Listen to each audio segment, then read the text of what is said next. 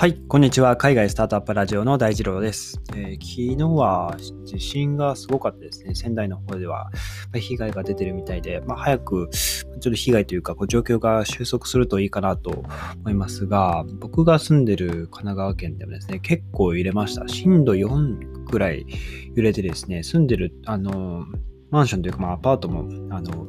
上の方に住んでるので結構揺れましたね。はい、ちょっと写真立てが角っこ割れちゃったりとかして、ちょっと少し物が落ちたりとかはしたんですけども、えー、まあ昨日は、まあ皆さん夜中は、そのね、避難、すぐに避難できるようにこう準備してた方も多いのかなと思うんですけど、まあ僕たちもですね、えっと、まあ僕も奥さんと、そうですね、避難用具も、あの、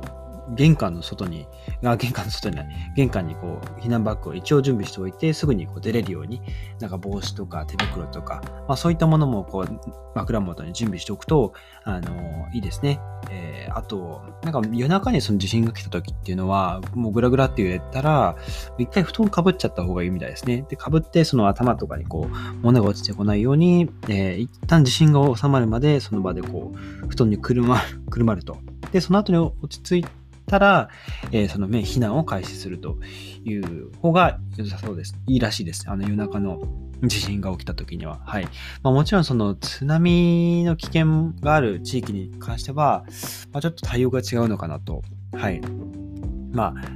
そうですね。まあ、地震が起きて津波が来るので、やっぱり最初はこう地震が、揺れが収まるのを待ってから、まあ、そのね、すぐに逃げる準備、高台とか、まあ、そういう高いところに逃げた方がいいのかなと思います。はい。まあ、この機会にやっぱ、まあ、その、防災グッズとか、あの、見直した方がいいんじゃないかなと、はい、思いますね。はい。いざという時にはそのバッグ一つだけで、こう、逃げれる体制はいつでも作っておいた方がいいのかなと、まあ、昨日改めて感じたなというところですね。はい。ということで、昨日も本当に僕たちもまあ、12時半、1時ぐらいまでは一応、あの、待機はしていたんですけども、まあ、朝何事もなく、えー、一日を迎えられたかなというところで、えー、今日もやっていきましょう。はい。で今日は配膳のロボットですね。えー、こちら、え、ベアロボティクス、え、約96億円調達ということで、まあ、飲食店を支える、え、非常に重要な企業、スタートアップになってますと。はい。で、こちらですね、え日本のソフトバンクが、え、かなり力を入れて出資しているということで、おそらくですね、まあ、日本で日本の すみません、日本のレストランですね、えー、同社のシステムを導入しようとしている、まあ、展開を、えー、試みてるみたいですね。で、僕もそのベアロボティクスに似たロボットですね、くら寿司かどこかで見たんですよね。あの、コーヒーを注文すると、持ってきてくれるんですよね。で、あれって重量センサーがついていて、こう、ね、トレイに物が置いてあって、それがなくなる、まあ、軽くなると、まあ、それがセンサーが感知して、えー、まあ、定位置に持ち場に戻っていくという、まあ、そういった、ま、構造というか、あの設計になっているみたいですね。はい。で、まあ、これがどんどん日本、特にね、飲食店とかって、本当に海外の人からすると、日本の食事って非常に美味しい美味しいと呼ばれていて、けれども、ね、えー飲食店の現場っていうのはやっぱりこう労働力不足っていうのはずっと叫ばれているということで、このベアロボティクス、日本に割と進出していってる最中のようですので、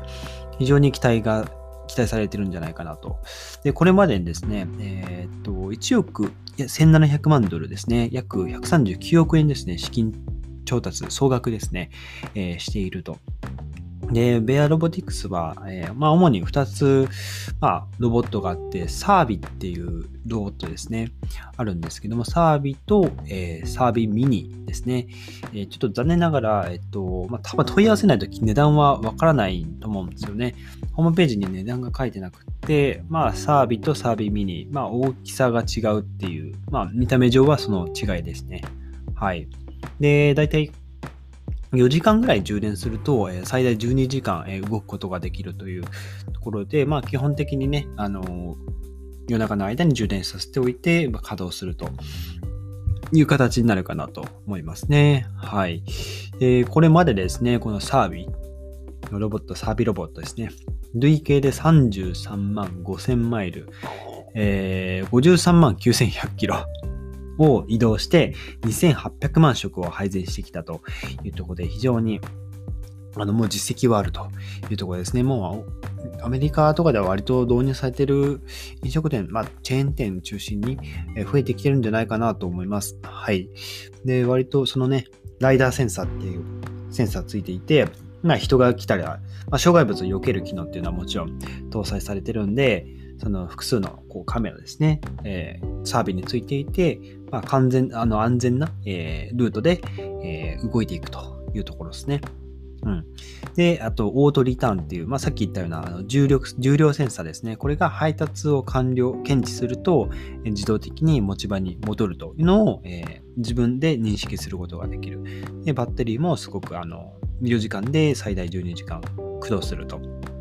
で、えー、パーソナライゼーションもできるっていうことで、お店の間取りとか、えー、まあ、そのニーズですね、に合わせて、そのサービスをカスタマイズすることができるということで、えー、マッピングですね、その、簡単なそのマッピング、そのレストランの構造がどうなっているかっていうのを、そのサービス自身に設定することができるみたいなんですね。はい。これを、まあ、簡単にこう設定することで、届いたその日からサービスを稼働させることができる、えー、そうです。はい。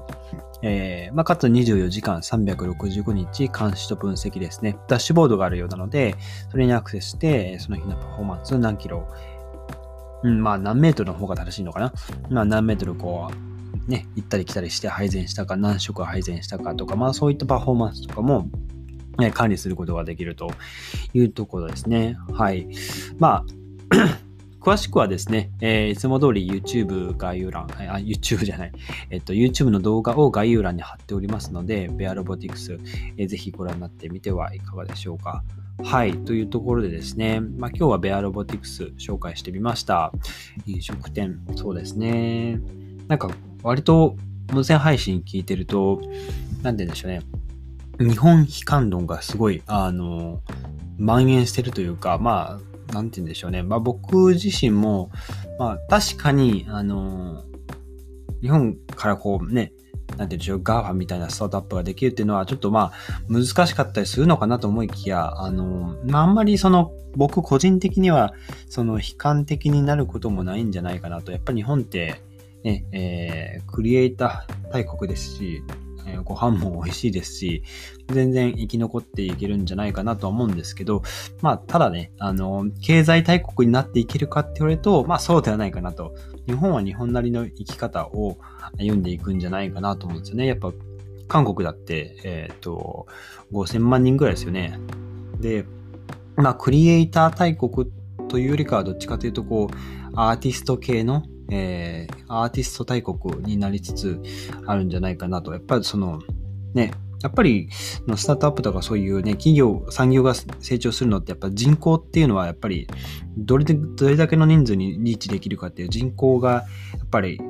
鍵になる。マーケットがどれぐらいあるかっていうのがやっぱ鍵になってくので、中国、インドとかアメリカで割とでっかいスタートアップがボンって立ち上がって急にね、えー、ユニコーン入りしたとかっていうのはざらにありますけど、はい、日本は日本なりに、その、まあ、クリエイター向け、クリエイター用のまあプラットフォームを作るとか、まあ、そういった方向に注力したスタートアップとかですね、できていくといいんじゃないかなと。それが日本なりのその、ね、サバイバルの仕方というか、はい、生き残っていける方法なんじゃないかなと僕、僕個人なりに、個人的には、思っているというところですね。はい。ということで、あの、まあ、日本の飲食店にも早く普及するといいなと思います。配膳ロボットを作るベアロボティクスが約96億円ですね、調達したということで、これから飲食店を支える、え強力な すいません、強力な企業になっていくんじゃないでしょうか。はい。ということで、今日のエピソードですね、役に立ったらいいなと思ったら、ぜひフォローをよろしくお願いします。それでは皆さん素敵な一日をお過ごしください。また明日お会いしましょう。